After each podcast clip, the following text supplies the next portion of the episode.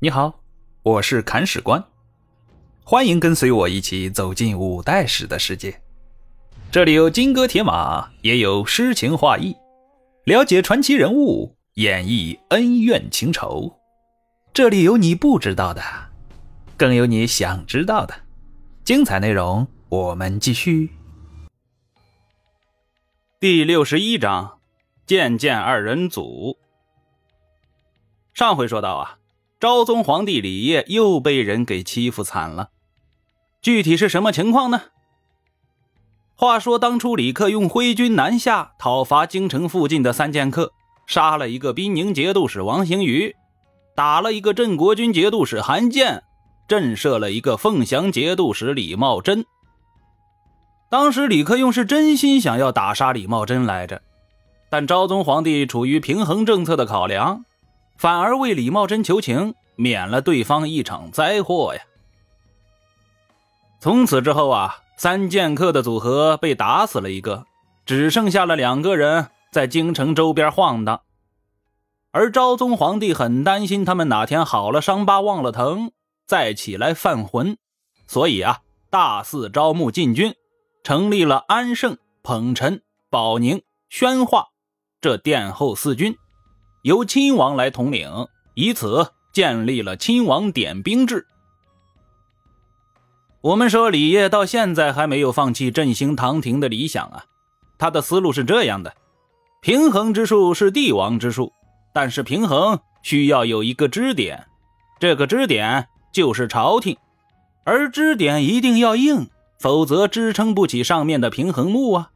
想要硬，就要强军，所以啊。禁军一定要大招特招，严格训练。因为有皇家招牌，禁军招募计划进行的还是很顺利的。又因为太顺利了，所以有一个人坐不住了。这个人就是凤翔节度使李茂贞。李茂贞就想啊，我以前打皇帝打的最狠了，皇帝能不记仇吗？所以啊，昭宗皇帝招募禁军。肯定是冲着我李茂贞来的呀！等到对方把一切工作都完成了，还有我什么好果子吃啊？所以说，不能让他把禁军练出来，我要提前来捣乱。李茂贞就给李烨上表说：“没必要招募禁军呐，陛下您有我们保护就可以了。您在这里招兵买马，明显就是信不过我们呢。”不利于内部团结，所以啊，还是把禁军们都解散了吧。李烨一听，气得脸儿都绿了，只回了一句话：“朕的事情你少管，哪儿凉快哪儿待着去。”李茂贞不可能老老实实一边待着去呀，他最近又扩充了不少地盘，把老战友滨宁节度使王行瑜的辖区啊也兼并过来了，一时间兵强马壮。这时候，他又想到长安来窜窜门了，领兵进犯长安。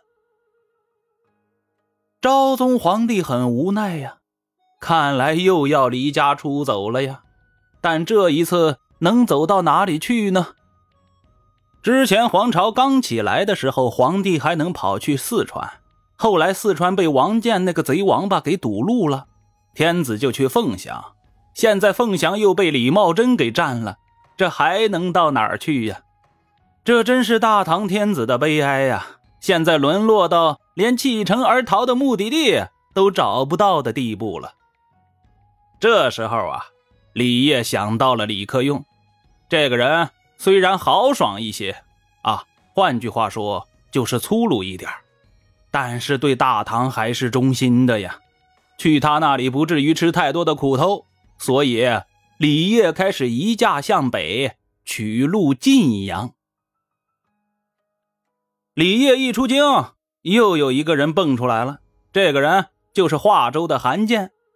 韩建向李烨上表说：“晋阳路远，华州路近，陛下来华州不挺好的吗？何必舍近求远去晋阳呢？”李烨心想：“我为什么不去华州？你心里没个逼数吗？”之前你个混蛋是怎么欺负我的？难道忘记了？但是想归想，说不能这么说呀。现在李茂贞已经在杀来的路上了，如果再得罪了韩建，李业想过黄河都难，更别提去晋阳了。于是乎啊，李业好好的抚慰了韩建一番，意思说白了就是：世界这么大，朕想去看看。然后啊，任命韩建为京畿都指挥使、安抚治治及开通四面道路使、催促诸道钢运等各种使。总之一句话，朕要走了，你负责给朕殿后开路，其他的事情少管。朕看着你呀，心烦。现在昭宗皇帝是去意已决呀，韩建却贼心不死，他不停的给皇帝上表，中心思想就一个，请天子出信华州。这时候啊。跟随皇帝出行的李唐宗室、文武官员们也发声了，他们认为此去晋阳长路漫漫难走，华州近在咫尺，可进。而韩建这时候也豁出去了，派了自己的儿子到昭宗皇帝面前上表，请幸华州。我们说李业是个英主啊，英主是不会一意孤行的，他要顾及周围人的态度。既然身边的人都不想跟着自己走，那他又能走到哪里去呢？既然韩建这么想留我，那就去见见他吧。韩建光着脚跑到李业面前，嚎啕大哭，叩头请罪。他说道：“现在嚣张跋扈的藩镇不止李茂贞一个呀！陛下，您如果离开宗庙社稷，远巡边疆，恐怕渡过黄河就回不来了。”如今华州虽然兵力微弱，但却控制着潼关险隘，自保是不成问题的。况且华州靠近京师，微臣在那里已经经营了十五年，积聚甚多。请陛下移驾华州，微臣虽肝脑涂地，也要辅佐陛下兴复大唐，光复祖宗基业。韩建说到动情处啊，泣下沾襟，叩头不止。李烨也为之动容啊，心想韩建说话这么好听，态度这么端正，我之前是不是看错他了呀？其实呀，韩建还是以前那个韩建，投机耍滑是他的本色。不过他刚才泣下沾襟说的一番话也是真心，因为每一个臣子都有匡扶社稷、挽大厦之将倾的忠臣情节呀。所以说，此时此地，韩建还是忠心的。昭宗皇帝李业被韩建的真情打动了，他移驾华州，以韩建的办公场所为行宫，韩建则搬到龙兴寺去办公去了。既然皇帝都到华州来了，我们有必要来了解一下韩建这个人。在以前的行文中啊，韩建大多是以关中三剑客之一的身份出现的。感觉这个人就是个欺负皇帝的乱臣贼子、目无法纪的泼皮无赖嘛？其实不然，每个人都有不同的侧面，韩建也不例外。韩建之前是杨复光手下的中武八都里边的八大都头之一，杨复光选人用人的眼光是毋庸置疑的呀。他之所以选用韩建，自然是因为对方有过人之处嘛。而韩建的过人之处。在于治理。当时受黄巢起义的影响啊，关中大坏，华州地区生产遭到严重破坏，百姓流离，土地荒芜，成为无主之地。韩建趁机入主华州，和南方的钱镠、马殷、王审知等人一样，实行了一整套招怀离散的优惠政策，迅速稳定了生产。当时长安常年战乱。京城的官绅、富户、百姓跑出来的有不少啊，大多都被韩建接收到了华州，为当地的经济社会发展注入了新鲜活力。不仅如此，长安的禁军经常被抛弃，也经常打败仗。而无论是被抛弃还是打了败仗，这些人都会跑，跑到哪里去呢？韩建张开怀抱迎接他们的到来，所以华州的军备。又得到了大幅的提升。军备提升之后，就有了自保的能力了嘛。所以韩建曾经一度打败前来进犯的蔡州军团，保护了一方的平安呢。这就很了不得了呀！因为蔡州的秦宗权带领的那可是吃人军团呐。而在做好了这一切前期准备工作之后啊，韩建开始带着百姓拓荒，大力发展农业，兴修水利，保障粮食生产。在农业丰收的同时啊，韩建还利用华州经济要道的优势，发展商品贸易。在昭宗皇帝出幸华州之后啊，当地商旅更加发达，仅两年的时间就征得商税九百万民。华州经济发展水平啊，一度领先全国。所以说，老韩还是会做买卖呀。把皇帝拐来华州后啊，他那是大赚特赚呢。由于韩建的治理能力如此之强，大家把他与同样善于保境安民的荆州郭瑜并称为北韩南郭。但是啊，这个韩建有个短板，他是个文盲，文盲就文盲呗，反正当时文盲遍地都是，能够读书识字的也就那么一小撮，大多数人的理念就是：我是文盲，我骄傲，打死我也不学。嘿嘿，其实也没有学的条件，但是韩建不这样，他要学习，他要践行“衣食足而知荣辱”的至理名言。怎么学呢？从识字的基本功开始学起。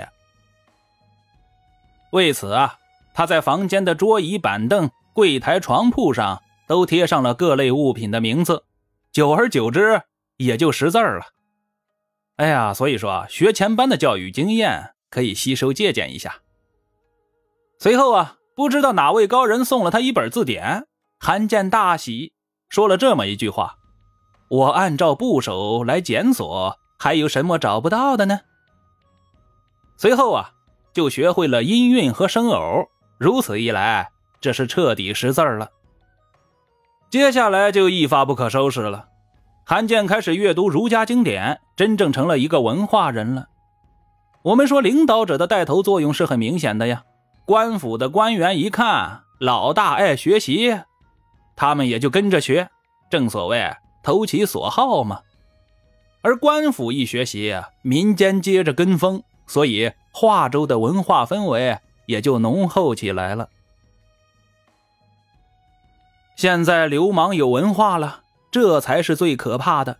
所以韩建的事业啊，越做越大。接下来，我们言归正传，看看现在皇帝和韩建相处的怎么样。我们说，一开始的时候啊，韩建还是很规矩的，他发扬埋头苦干的老黄牛精神，任劳任怨的号令各方诸侯，让他们按期缴纳赋税，把该上缴的东西啊都运到华州来，因为皇帝在华州嘛。另一方面呢，他开始修缮长安城。这一点很了不得呀！我们说韩建发展生产很在行，修建城池也不差，毕竟手里有了钱，搞一些世纪大工程啥的还是信手拈来的嘛。当时啊，长安经过连年战乱，城池宫殿都已经毁得差不多了，韩建就大兴土木，重建大明宫，并在原有城墙的基础上进行扩建整修，而为了便于军事防守啊。他放弃了长安城的外扩城，把原来的皇城作为新城。后来到了明朝的时候啊，在韩建所修新城的基础上，又对长安进行了扩建，最终形成了现今的西安城墙。所以说，宏伟壮观的长安城能够重新焕发生机，韩建是功莫大焉呢。而这边皇帝李业一看。这个韩建还是蛮靠谱的嘛，但是在人家地盘上发号施令，自己没有底气呀。这被欺负惯了的皇帝，已经养成了看权臣的脸色行事的自觉了。所以啊，昭宗皇帝李晔给韩建下诏，让其参与朝堂议政。韩建是坚持不肯呢，认为外臣没有参与宰相议政的权利，于是作罢。到目前为止啊。李烨与韩建还是维持着明君与忠臣的关系的，然而，这个关系注定不会持续太长时间，因为形势比人强啊，君弱臣强的局势摆在那里呢。韩建的那一点点忠心是突破不了这个框框的。那他在这个框框里到底做了啥呢？我们且听下回分解。本章播讲完毕，感谢您的订阅收听。如果您有好的意见和建议，欢迎在评论区留言。如果您感觉这个专辑还不错，欢迎您转发微信、微博、朋友圈。看史官再拜顿首。感激不尽。